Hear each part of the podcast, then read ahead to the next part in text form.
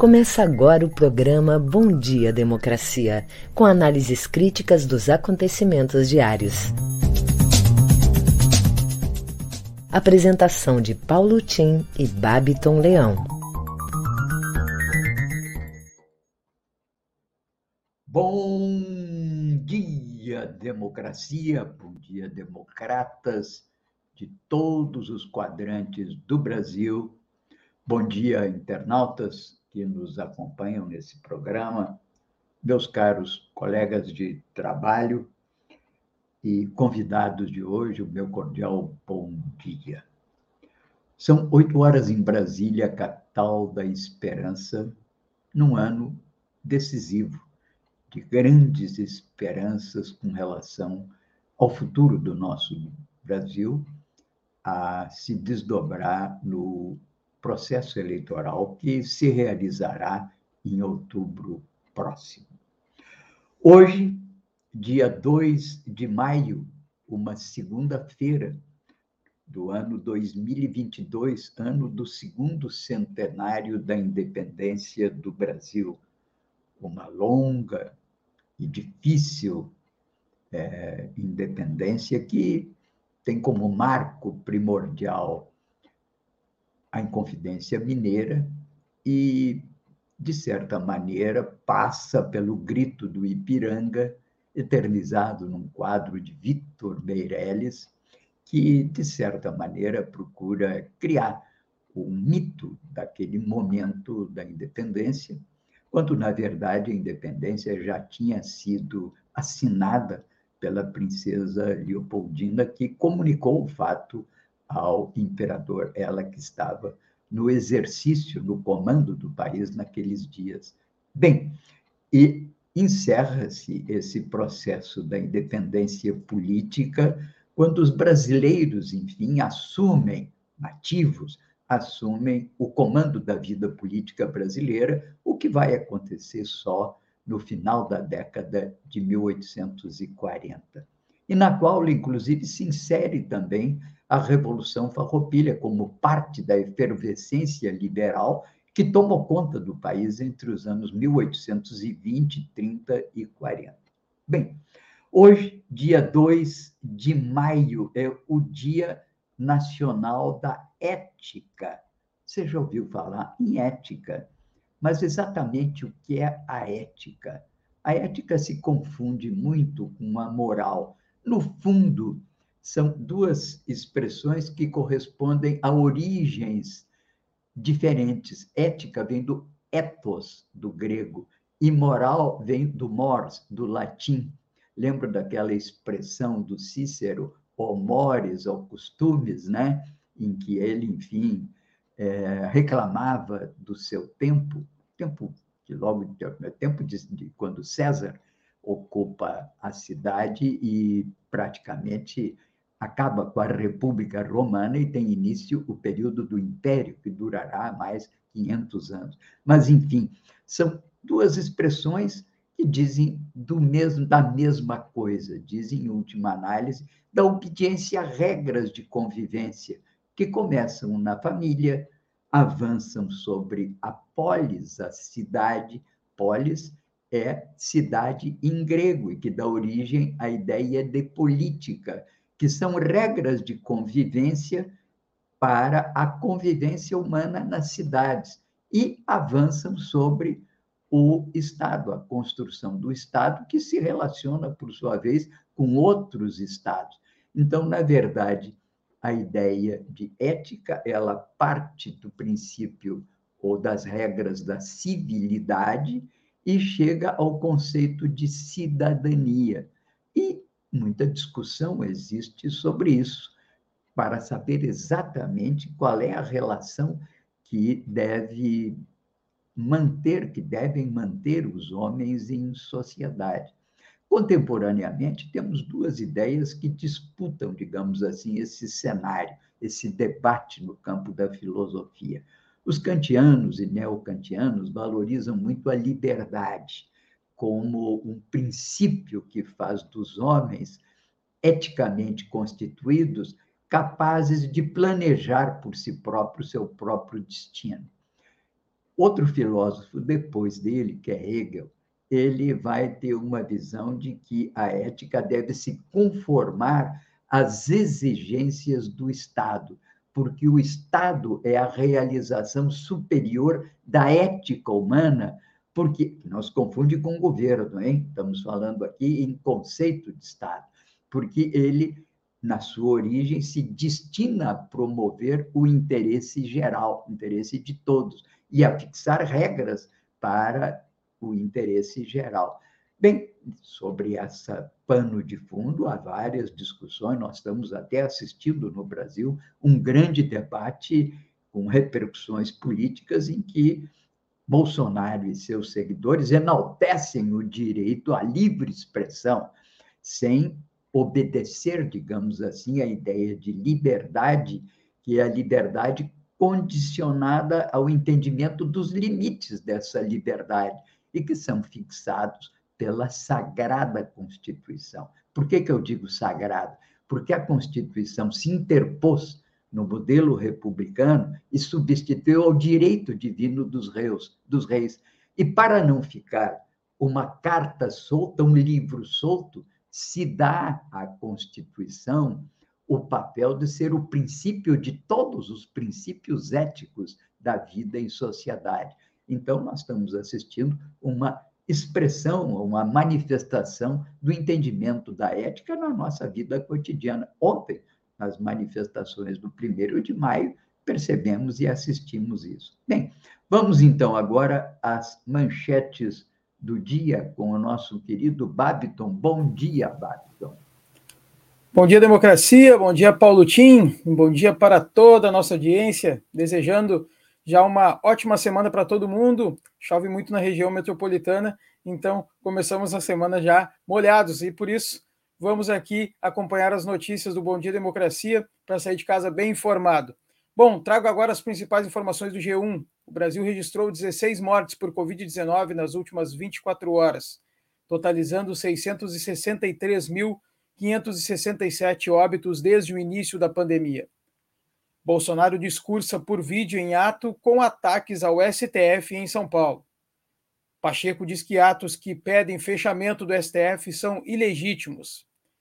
Defesa pede que STF arquive ação que condenou Daniel Silveira. Na Folha de São Paulo, ciclone extratropical deve causar fortes chuvas no sul do Brasil. Na CNN Brasil, 1 de maio é marcado por atos pró-Lula e pró-Bolsonaro. No Estadão, Carlos Eduardo Moreira Ferreira, ex-presidente da Fiesp, morre aos 83 anos. Jornal Brasil de Fato. Marina Silva sobre apoio a Lula. Aspas. Estou aberta ao diálogo. Prazo para emitir o título de eleitor termina na próxima quarta-feira, 4. O Globo. Portas de saída do Auxílio Brasil, aposta eleitoral de Bolsonaro, enfrentam dificuldades.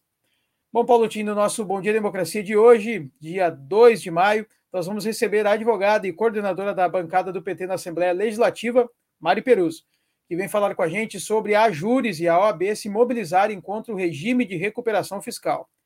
E o cientista político Benedito Tadeu César, que vem conversar conosco sobre as provocações de Bolsonaro. Em seguida, eu volto com o Boletim Coronavírus. É com você, Paulinho. Ok, obrigado, Babton. Bem-vindas, bem-vindos, Mari Perusso e Benedito Tadeu César. Vamos escutá-los daqui a pouco. Trago rapidamente aqui o resumão que a Globo faz todo dia, que sintetiza para eles as principais notícias, né? Manifestações a favor e contra Bolsonaro em diversas capitais. Em Brasília, ataques ao STF da parte dos é, pró-Bolsonaro e pedidos de intervenção militar, o que é inconstitucional, diz o resumão da Globo atos também em favor da candidatura do ex-presidente Lula, que discursão em São Paulo. Brasil inicia mês de maio com tendência de alta na média móvel de mortes por Covid. E diz também que o INSS começa a pagar hoje 13º de aposentados e pensionistas, e digo eu que deverá trazer um impulso ao consumo das famílias nesse período. O governo faz de tudo para poder impulsionar minimamente o crescimento da economia de forma a melhorar os indicadores até a eleição. E o resumão termina dizendo que pesquisa sobre condições de trabalho na pandemia conclui que profissionais exigem mais flexibilidade. E digo eu aqui que nós voltamos 10 anos para trás no rendimento médio dos trabalhadores. Estamos em torno de R$ 2.700. Já foi melhor esse rendimento médio, como foi mais alto também o salário mínimo. A propósito do primeiro de maio, a manifestação que seria realizada ontem em Porto Alegre, no Parque da Redenção, foi suspensa. O local estava encharcado por causa da chuva e foi suspenso. Mas as centrais sindicais, que decidiram pelo cancelamento, se reúnem amanhã às 14 horas para avaliar nova data e celebrar, enfim, um outro momento para falar sobre as reivindicações da classe trabalhadora. Enquanto isso, o Brasil, de fato, traz uma longa matéria mostrando como Bolsonaro usa os eventos oficiais para promover atos contra o Supremo no 1 de maio.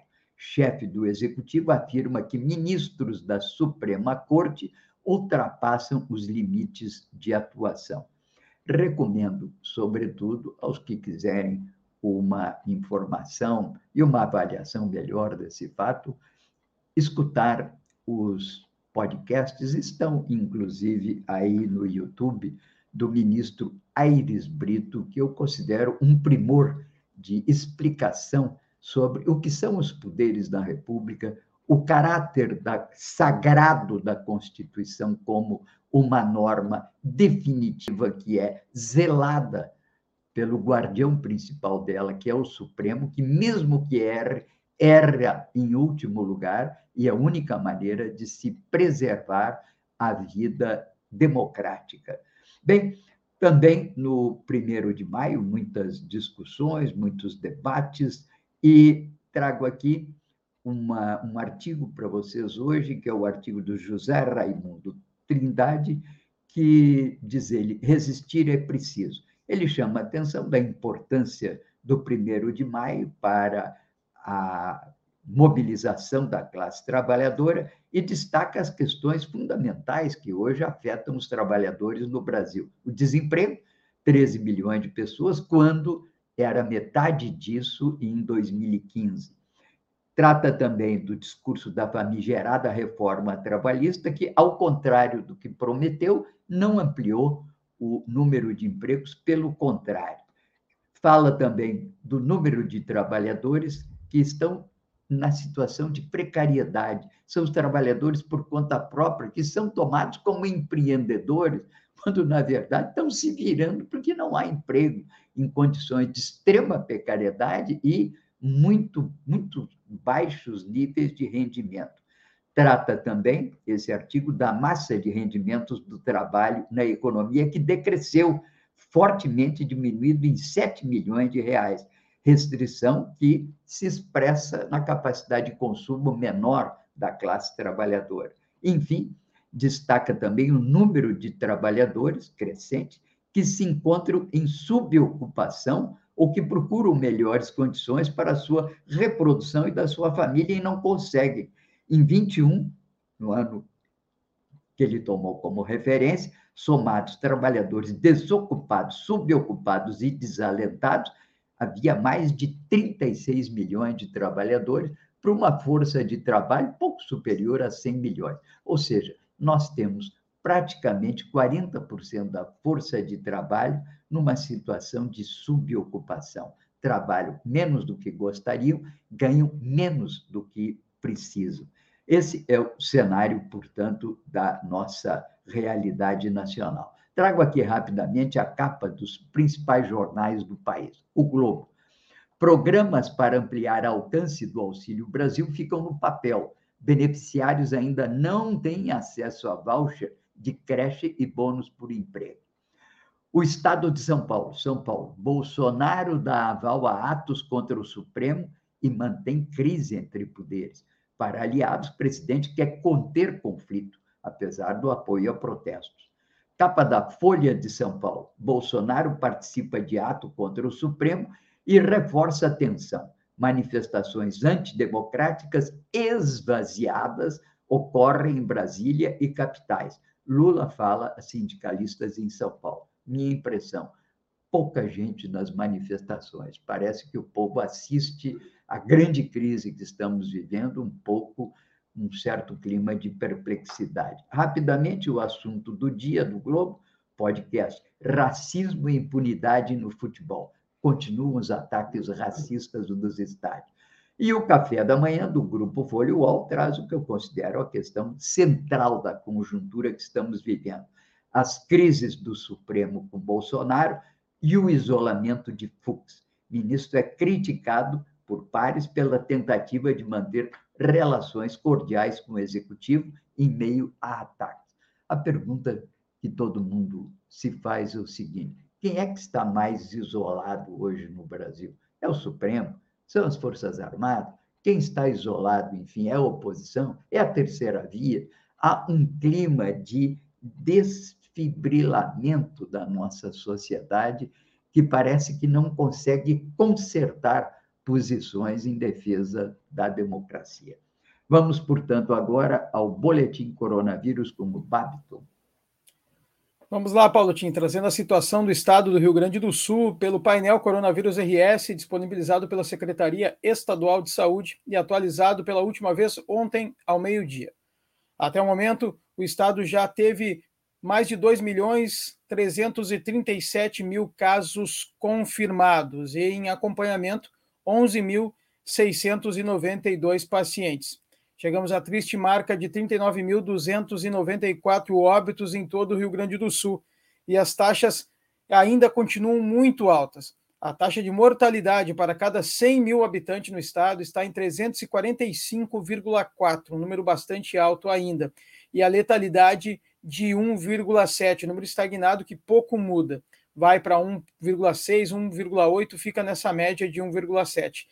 E um número muito preocupante que é a taxa de ocupação de leitos UTI em geral segue muito alto, 68%. Obviamente, já tivemos números bem mais altos que este, mas ainda um número alto para o período que estamos com as vacinas disponíveis, claro, com muito atraso ainda agora, depois que a gente tem essa, teve essa mudança, né? Temos que ter a primeira dose, segunda dose, a dose de reforço para o esquema vacinal ser considerado completo. Então, existe mais de, de quase 3 milhões, são quase 3 milhões de vacinas uh, de doses de reforço, no caso, uma terceira dose aqui no estado do Rio Grande do Sul, que estão paradas porque não teve procura. Então, 68% de taxa de ocupação de leitos UTI em geral no Rio Grande do Sul é um número que temos que cuidar sempre, mesmo com o número de mortos diminuindo semanalmente. O boletim coronavírus de hoje fica por aqui. Em seguida, eu volto com as notícias locais. É com você, Paulo Tim.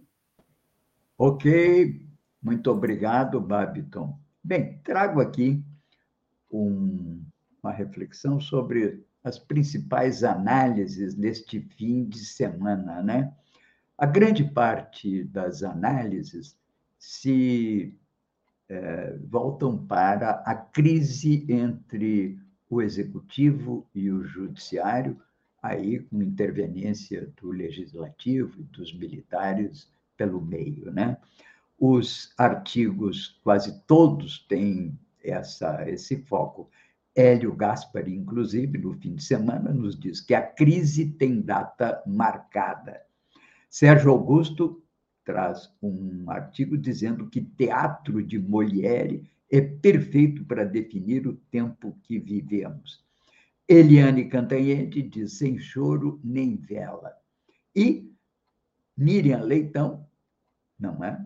Que vem sendo, inclusive, objeto de uma escalada de, de ofensas pessoais pelo presidente, diz que fala sobre a escalada de Bolsonaro. Enfim, Cristóvão Buarque, no seu artigo, diz: tem chão, cara. Bom, Aqui trago um destaque para o artigo de Bruno Bogossian, que ele fala sobre a prévia do segundo mandato, em que ele destaca que Jair Bolsonaro já ofereceu uma amostra de seu projeto para o segundo mandato.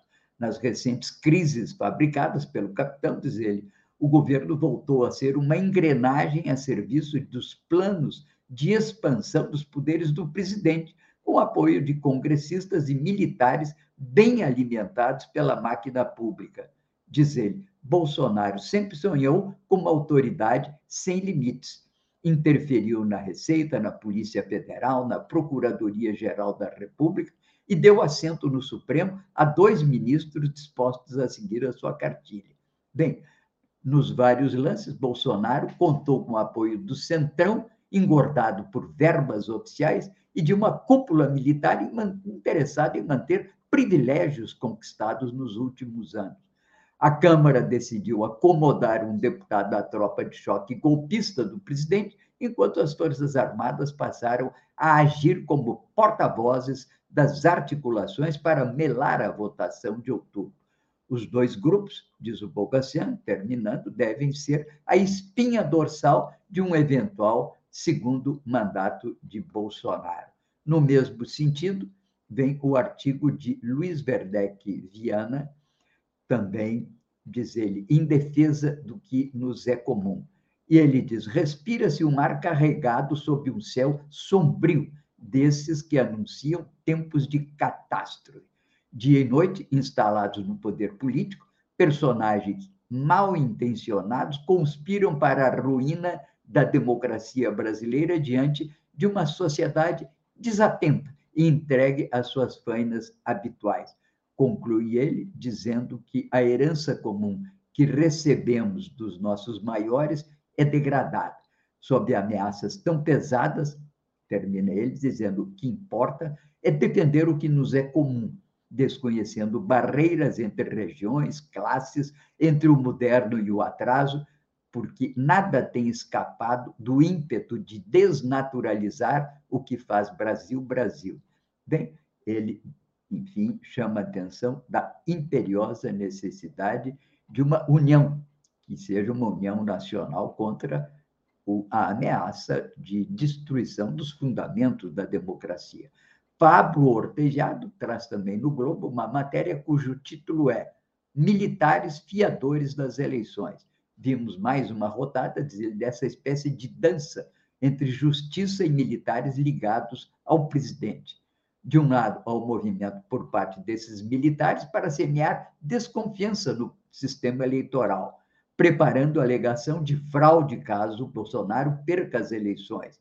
De outro, o movimento da justiça para diminuir dúvidas sobre urnas e envolver os militares na preparação das eleições. Fazer um longo retrospectiva sobre os esforços do Tribunal Superior Eleitoral para garantir a transparência desse processo das urnas eletrônicas. Diz ele que essa estratégia, que é a mesma estratégia de tentar condenar as eleições de Donald Trump, que também, tendo vencido Hillary Clinton em 2016, alegou fraude e que em 2020 saiu da Casa Branca vociferando que as eleições haviam sido roubadas. Trump incentivou a invasão do Congresso americano no dia da validação do resultado, onde inclusive houve ameaças de morte, inclusive, a seu vice, que deveria, no Senado, participar da confirmação do eleito. Bem, toda essa movimentação do PSE, diz o Ortejado, é para impedir que o Brasil viva sua própria versão da grande mentira.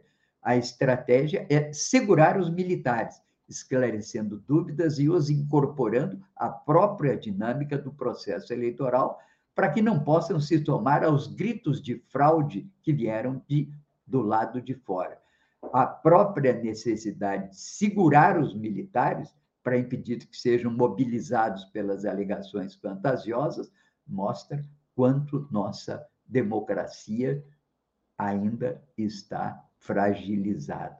Bem, essas são as principais opiniões que circularam no fim de semana na grande mídia corporativa. Não estou aqui nem falando da mídia alternativa. Bem, vamos agora ao Babiton para mais um convidado de hoje. É contigo, Babiton. Ah, temos notícias locais, perdão. Vamos, vamos lá, lá Palutim. Vamos lá, com as notícias locais do Correio do Povo. Ranolfo tentará convencer aliados a aprovarem adesão a regime de recuperação fiscal. O governador Ranolfo Vieira Júnior, PSDB, entrará em campo pessoalmente visando articular junto à base aliada a aprovação do projeto de adequações à legislação federal para permitir a adesão do Rio Grande do Sul ao regime de recuperação fiscal. Ranolfo chamou deputados aliados para a reunião nesta segunda-feira, às 18 horas e 30 minutos, no galpão criolo do Palácio Piratini. O texto está apto para votação em plenário amanhã, mas o tema entrou na pauta eleitoral e passou a enfrentar as resistências da casa. O cenário foi deflagrado com as manifestações dos pré-candidatos ao Piratini, Onix Lorenzoni PL e Luiz Carlos Reins PP. Ambos criticaram fortemente a adesão sustentada que os próximos governadores ficarão totalmente engessados caso o contrato seja assinado. No encontro com os parlamentares, Ronolfo defenderá a iniciativa e sentirá o clima. Caso haja risco de derrota em plenário, o governo deve recuar momentaneamente da pauta, retirando o regime de urgência da proposta. No Jornal do Comércio. Em Porto Alegre, vacinação contra a gripe no SUS abre para professores indígenas e grávidas. A campanha gratuita de vacinação contra a gripe em Porto Alegre pelo Sistema Único de Saúde entra em nova fase a partir desta segunda-feira e passa a incluir, até 3 de junho, novos grupos da população, entre eles professores de educação básica e do ensino superior, pessoas com deficiência, grávidas e puérperas, anunciou ontem a Secretaria Municipal de Saúde da capital gaúcha. As notícias locais ficam por aqui. Em seguida, eu volto sim com a nossa convidada e o nosso convidado do dia. É com você, Paulo Tim. Ok, obrigado, Babson. Bem, algumas notícias aqui do Estado no Brasil de fato.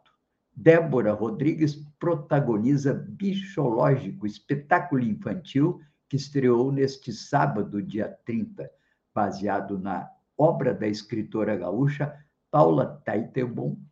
Teitelbaum, a peça entrou em cartaz no Teatro Renascença.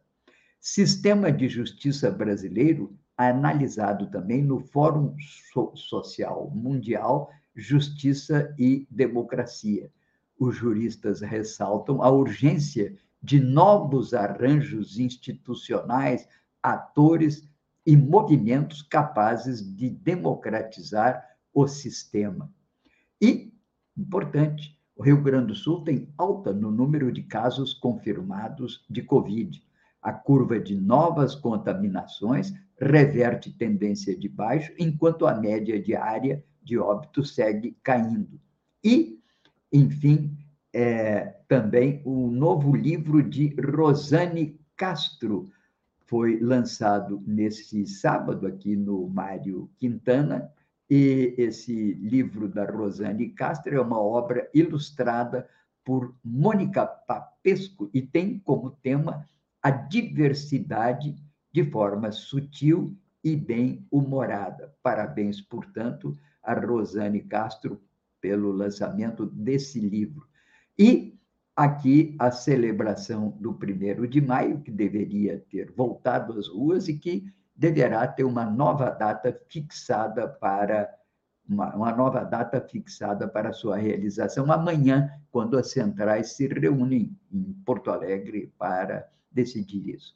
O Fórum Social também defende acesso à justiça para grupos vulnerabilizados, matéria do Brasil de fato, do dia 29, que mostra que a consolidação da democracia passa por estancar ataques a direitos sociais e superar o racismo, nas instituições jurídicas. O racismo, o machismo e também, por que não dizer, que outras das nossas jabuticabas dessa república de trancos e barrancos, né, que é o patrimonialismo.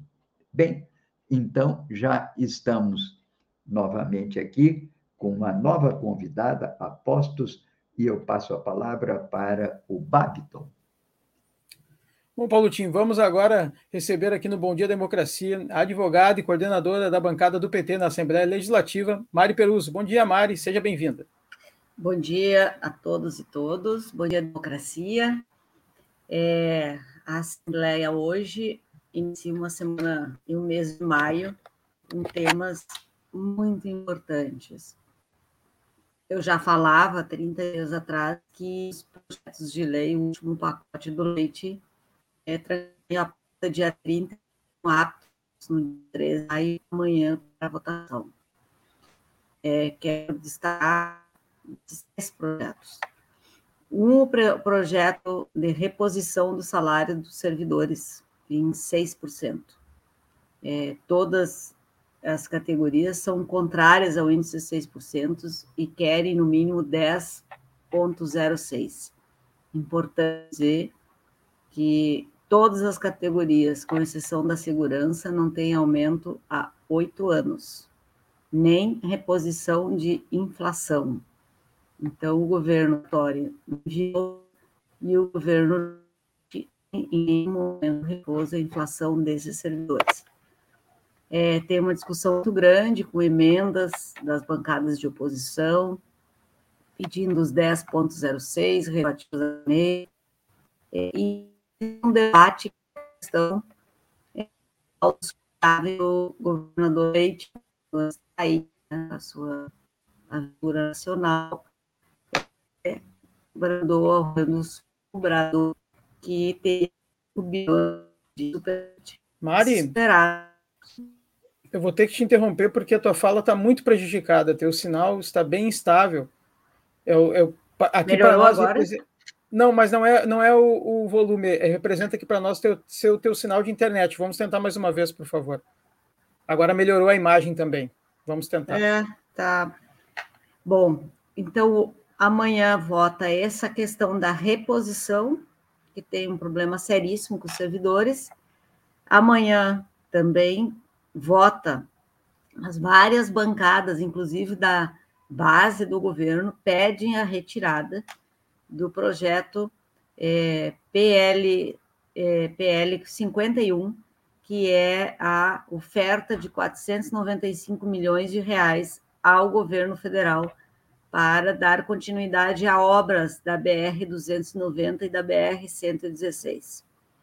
À primeira vista, é um, um ato muito bonito do governo do estado do Rio Grande do Sul.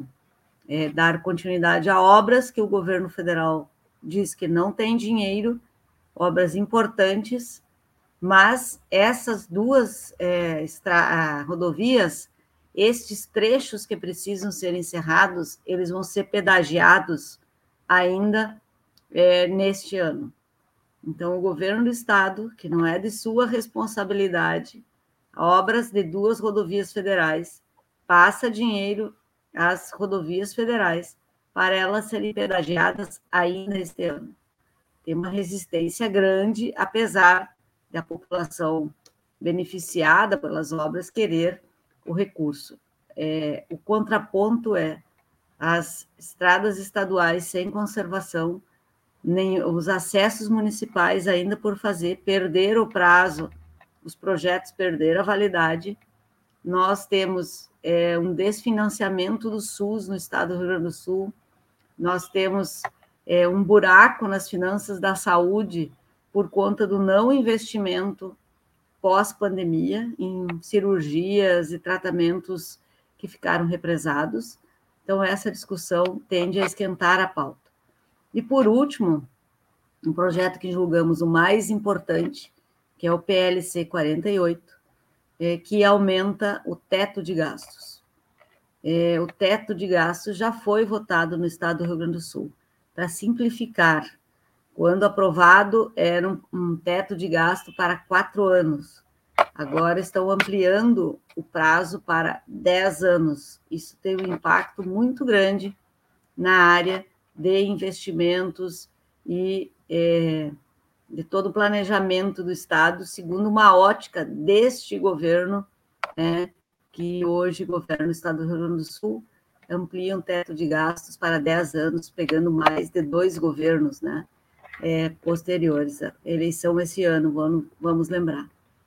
Esse PLC é a última exigência do governo federal da Secretaria do Tesouro Nacional para assinar o regime de recuperação fiscal tão nefasto para o estado do Rio Grande do Sul. Vamos lembrar que só o Rio assinou e agora tem uma liminar para suspender o regime de recuperação fiscal e a questão da dívida.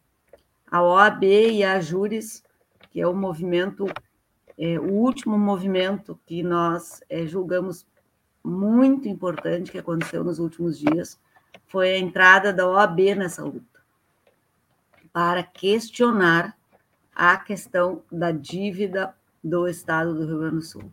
Às 10 horas, essas duas entidades, várias outras, discutem na sede do OAB o, esta questão da dívida. A dívida já está paga e lá estarão, a convite da Ajures do OAB, vários deputados e deputadas de, que hoje são oposição, ou mesmo da base do governo, preocupados com esse tema.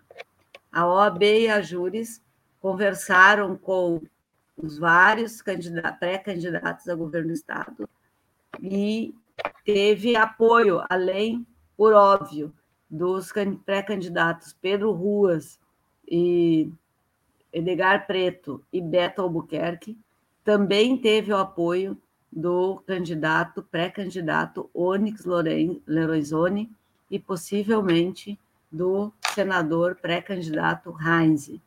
Então, esta é a novidade nesta luta, porque os candidatos que querem governar o Estado, pensando e é, olhando, entendendo o que significa o regime da recuperação fiscal, por óbvio, serão contrários. Então, nós temos uma semana bem importante para a sociedade gaúcha, para retirarmos ou derrotarmos esse PLC 48, que trata do teto de gastos, assim como o PL 51, que trata da doação de 495 milhões ao governo federal. Então é isso, Babiton. Poderemos ter várias novidades aí decorrentes do posicionamento dessas entidades tão importantes é, sobre essa questão da dívida do Estado do Rio Grande do Sul. Certo, Mari, muito obrigado. Um ótimo dia, uma ótima semana e até a próxima. Obrigada, bom dia a todos e todos. Paulo Tim, volto com você. Em seguida, um retorno com o nosso convidado de hoje. Ok, obrigado, Babton. Tem toda a razão a Mari insistir nessa ofensiva que devemos fazer contra essa tentativa né, do governo do Estado em prorrogar o teto de gastos. É importante que a gente sempre diga que essa ideia de teto de gastos, que aparentemente pode ser até tomada por muitos como uma coisa positiva, é importante que entendam que não há um teto de gastos, começando pela famosa PEC, que era a PEC da fome, o PEC número 95, quando foi instituído isso no Plano Nacional, e agora, naturalmente, como os estados vão se transformando em agências do Ministério da Economia e não mais estados dotados de uma constituição e um mínimo de autonomia para formularem os seus projetos de desenvolvimento, então agora leva-se também a ideia do teto de gastos aos estados. O teto de gastos, ele não alcança os gastos totais do governo, porque os gastos com a dívida pública lá na União continuam soltinhos, soltinhos, e devem ser pagos, inclusive, prioritariamente aos demais gastos, como, por exemplo, pagamento de servidores, pensões, fornecedores. Hoje, só para vocês terem uma ideia, com essa taxa de juros lá no, no alto, né? essa dívida pública que beira, na verdade, aos 7 trilhões de reais, fazendo aqui uma continha por baixo, a 10% significa 700 bilhões de juros por ano. Isso não está no teto de gastos, isso fica fora. Ora, essa é uma brincadeira, né? 700 bilhões de reais é metade da arrecadação federal. Bom, da outra metade, uma grande parte vai para os estados, né, na forma de municípios, e, na verdade, vai sobrando ó, cada vez menos recursos para o investimento público, que nesse ano, de, nesse para o ano que vem, deve ficar, nesse ano está em apenas 44 bilhões de reais. O orçamento está esfacelado, na verdade. É tudo uma colcha de retalhos em que grande parte dos recursos vai para os puxadinhos das emendas parlamentares. Teto de gastos, portanto, é uma palavra de ordem que interessa aqueles que estão fora do teto de gastos, que são os detentores de títulos da dívida pública. Trazer isso para o estado do Rio Grande do Sul é colocar, embretar, é fechar a capacidade do Estado de formular as suas próprias alternativas de desenvolvimento. Lamentável isso tudo. Mas queria aqui chamar a atenção das, do jornal matinal de hoje, sempre trazemos aqui o seu lead, né, é, que traz o jornal matinal. Diz que nessa segunda vamos falar da revitalização do caos Mauá. Semana passada, noticiamos a audiência pública, onde a proposta do governo do Estado foi amplamente criticada por várias questões, dentre elas a falta de participação popular.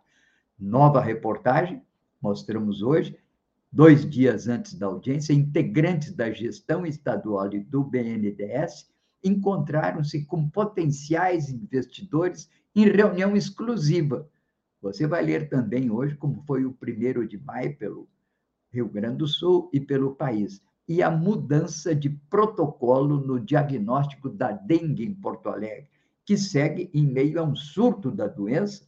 Bom, e também vários outros assuntos, inclusive a lembrança da coluna do Juremir. Bom, vamos então, Bené, ao nosso mais um candidato, a, o convidado para trazer a sua avaliação da conjuntura política. Oba, então é contigo. Vamos lá então, Paulotinho. Recebemos agora o cientista político Benedito Tadeu César. Bom dia, Tadeu, seja bem-vindo ao nosso programa. Bom dia, democracia. Bom dia, Babiton. Bom dia, Tim. Bom dia, internautas. Tim, eu ainda e espero nunca ser candidato. Prefiro ser convidado. Vamos lá. Olha, é, até porque essa coisa de ser candidato agora está muito perigoso, né?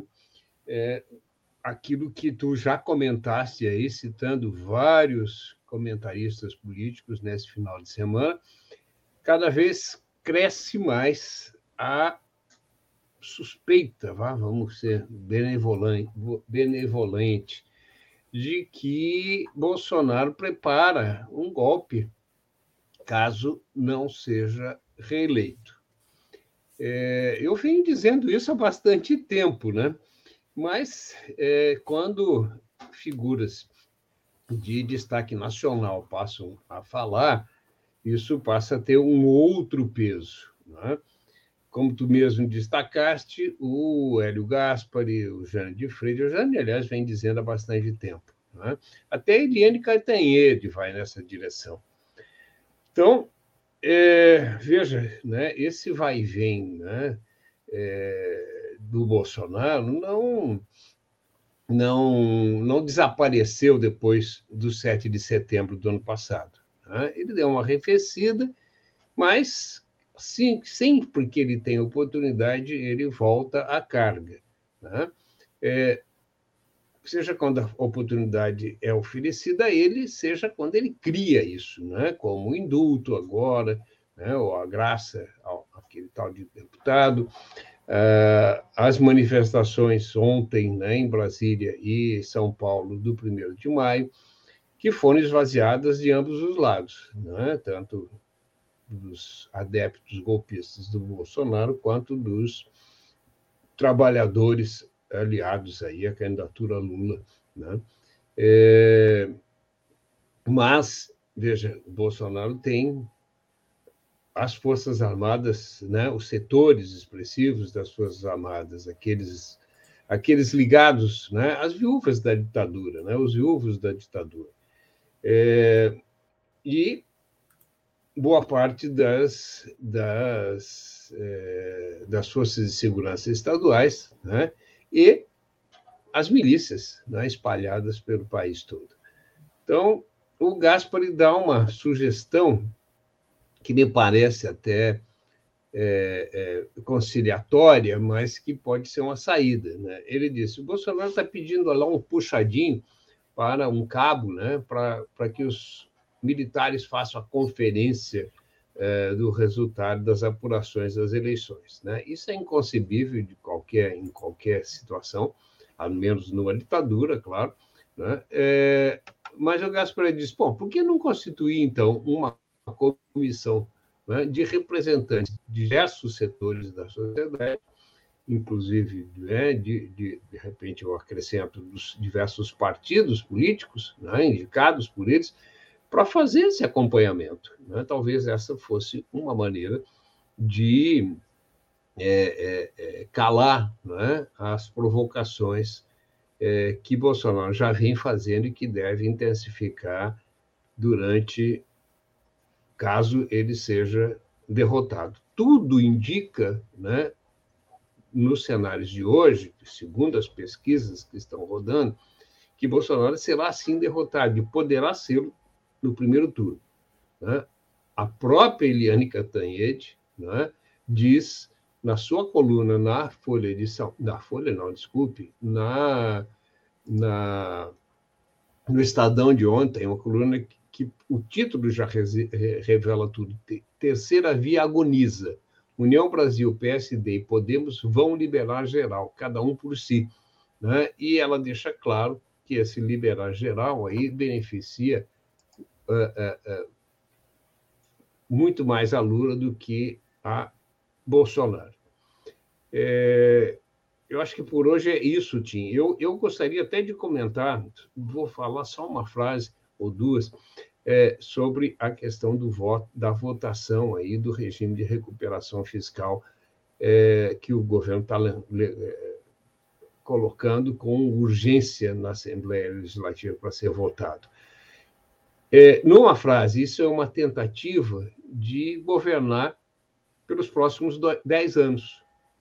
É? Quer dizer, estender o seu mandato. Também é um golpe. Também é um golpe. É? Quer dizer, se um governo manieta e impede outros governos de governarem, né? porque é, é, é, constrange o orçamento desses governos, assim como foi feito no governo federal com o teto de gastos, é a mesma coisa que está sendo feito aqui. É? Então, são atos de força que são perpetrados com o beneplácito, com o voto das casas legislativas. Isso é terrível e isso é o solapamento da democracia. É isso, é, fico, fico por aqui. Obrigado, Tadeu. Uma ótima semana, um ótimo dia. Até a próxima. Qualquer hora o Tadeu aparece aí conosco, sempre que a gente tem algum assunto preciso.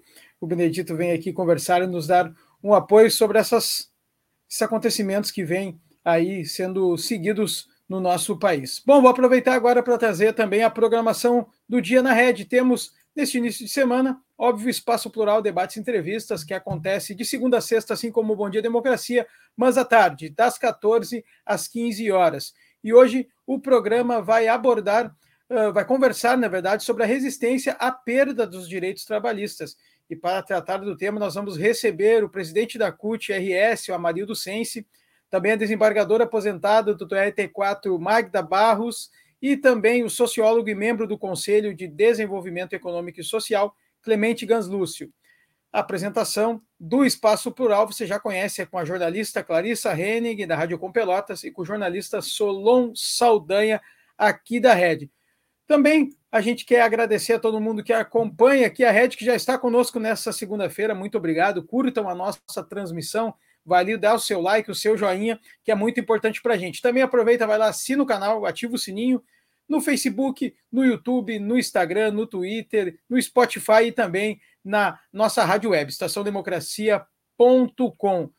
Ajude a fortalecer cada vez mais a ideia da rede, Rede Estação Democracia. Um bom dia a todos e volto com você, Paulo Tim. Ok.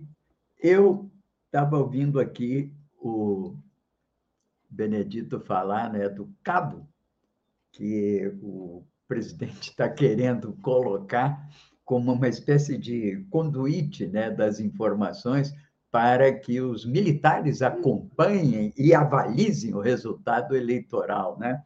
E aí eu me lembrei daquela famosa frase, né, lamentável, de um dos filhos do presidente, eu acho que foi do Carluccio, né, que dizia assim: Bom, negócio do Supremo a gente resolve com um cabo e um jipe do Exército. Está aí o cabo, né? É o cabo do conduíte que faz dos militares, né? O, digamos assim, o, a última razão sobre o processo eleitoral. Enfim, o Bené, você queria comentar sobre isso? É, olha, Tim, é, a questão do cabo, né, você tem toda a razão. Quer dizer, parece que eles estão né, querendo é, é, cumprir a sua própria, sua, sua própria profecia. Né? É, mas eu, eu pedi para voltar, pedi aqui nos bastidores para voltar, porque eu queria ainda comentar a, a decisão do Tribunal de Direitos Humanos da ONU, né, que ratificou aquela, aquele conselho né, que ela deu em 2018, né, de que Lula deveria, é, é, que Lula estava tendo é, é com seus direitos políticos né, caçados indevidamente, porque né, é, é, ele ainda não estava né, condenado em última instância, né, e, portanto, poderia ser candidato a presidente da República. Quanto mais agora, depois de oito anos de análise do processo, né, o Tribunal da ONU reconheceu a, a, as arbitrariedades que foram cometidas contra o ex-presidente Lula né, e pede que o governo brasileiro é, recomenda, né? porque eu vejo esse tribunal ele não tem poder é, impositivo, né? nem tem é, como, como é, é, definir penas para que né? para o não cumprimento das suas decisões. Portanto, ele é mais é, aconselhativo né? do que determinante. Tá? No entanto, as suas decisões têm que ser respeitadas, porque o Brasil assinou né, a Convenção Internacional é, e, e, e, aderiu né, a esse tribunal. Portanto, constitucionalmente, esses, as decisões desse tribunal têm peso né, dentro do Brasil, como qualquer decisão de, é, é, é da justiça brasileira, apesar do STF ter atropelado isso em 2018. Né? É, entre as coisas que o tribunal. Bom, o tribunal reconhece né, tu, todos os pleitos dos advogados do Lula. Tá? É, então, né, e, e, determina todos os abusos, e, e, e o, o, o, localiza, define todos os abusos, e determina que o governo brasileiro dê ampla divulgação às, sua, às suas decisões, né? as decisões do tribunal. Coisa que não vem sendo cumprida né? e que a própria imprensa, né? grande imprensa brasileira, que foi é, é, é, conestadora do golpe, né? participou, na verdade foi muito mais do que conestadora, ela participou ativamente do golpe, criou todo o clima para o golpe né? É, é, é, não está também divulgando. Né? E eu queria só engatar aqui ainda que tão, um, um, comportamento tão execrável quanto o do juiz Moro e do procurador Dallagnol e suas corriolas foi o comportamento dos é, é, desembargadores do TRF4 aqui de Porto Alegre, né, que é, e do seu próprio presidente, que disse que a sentença do Moro era irretorquível. Ele que nem sequer tinha lido a sentença. Né? E os desembargadores aqui, num conluio né, com a Lava Jato, com o Moro e com tudo, né, até com o STF, isso chegou lá, né, é, é, é ratificou em toto a decisão do, de, de, de, a sentença do Moro, e mais do que isso, ampliou, né, ampliou a condenação exatamente para que Lula é, é, é perdesse né, os seus, é, a sua liberdade tá? e, e até os seus direitos políticos. Quer dizer, uma coisa execrável em todos os, os sentidos. É, pena que não há pena né, para juízes que cometem atrocidades desse tipo. Isso é uma garantia para a democracia, mas é, é, são né, dos, dos, é, é dos ônus né, que a gente tem que é, é, aceitar para ter uma democracia no, no, no país. É isso, Tim.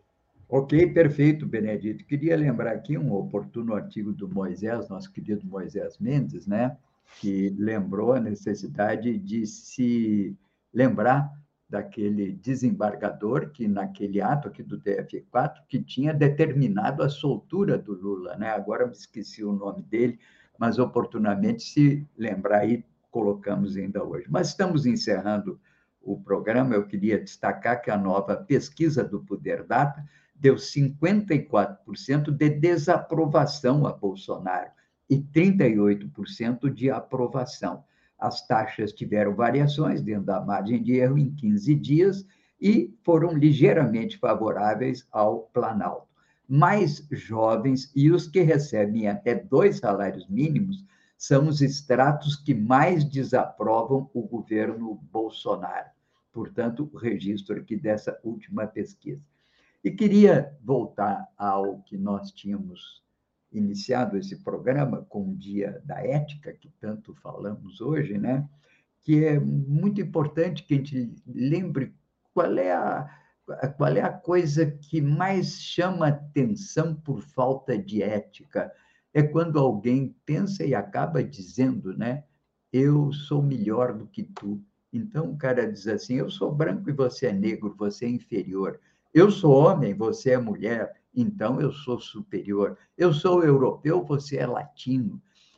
E por aí vai. E há uma tendência aqui, da parte de algumas pessoas, né, que acham que o militar é superior ao civil, seja moralmente, seja tecnicamente.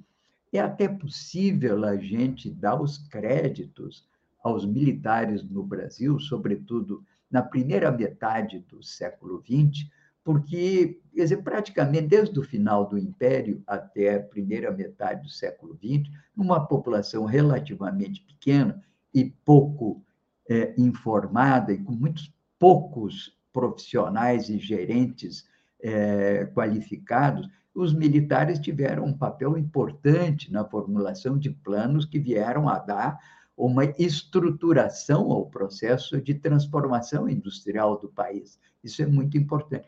Os tempos, porém, mudaram. Hoje, a sociedade civil no Brasil, os civis, são muito qualificados em número muito grande e dão conta perfeitamente de tratar das imperiosas necessidades de projetos que o Brasil precisa. Então, essa concepção de que os militares são superiores, isso é uma herança de um passado que não faz mais sentido e é prejudicial à democracia, porque é, inclusive, antiético. Se deverá haver, inclusive, um dia que a mera expressão disso poderá se, se traduzir até como um crime contra a democracia. Uma democracia é regida fundamentalmente pelo poder civil. E é com esse poder civil que nós vamos poder consolidar e aprofundar a nossa democracia. Os militares são uma instituição de Estado e devem permanecer como tal. Nada contra os militares, apenas compreendendo que tem três poderes na República: executivo, judiciário e legislativo. O executivo executa e o judiciário é o que erra por último, porque é o guardião da Constituição e da República. Portanto, todo o poder nesse momento ao judiciário nessa tensão, mesmo reconhecendo as suas falhas. Mas é imperioso que defendamos o judiciário nesse momento crítico da sociedade brasileira. Vamos ficando por aqui, agradecendo a Mari Peruso pela contribuição, a valiosa contribuição do Benedito, também a todos vocês que nos acompanharam, grato ao Babiton pela sua produção e co-apresentação desse programa. Grato aqui ao Gilmar, responsável pela imagem e som que vocês aí recebem. Amanhã, dia 3 de maio, estaremos aqui de novo. Bom dia, democracia.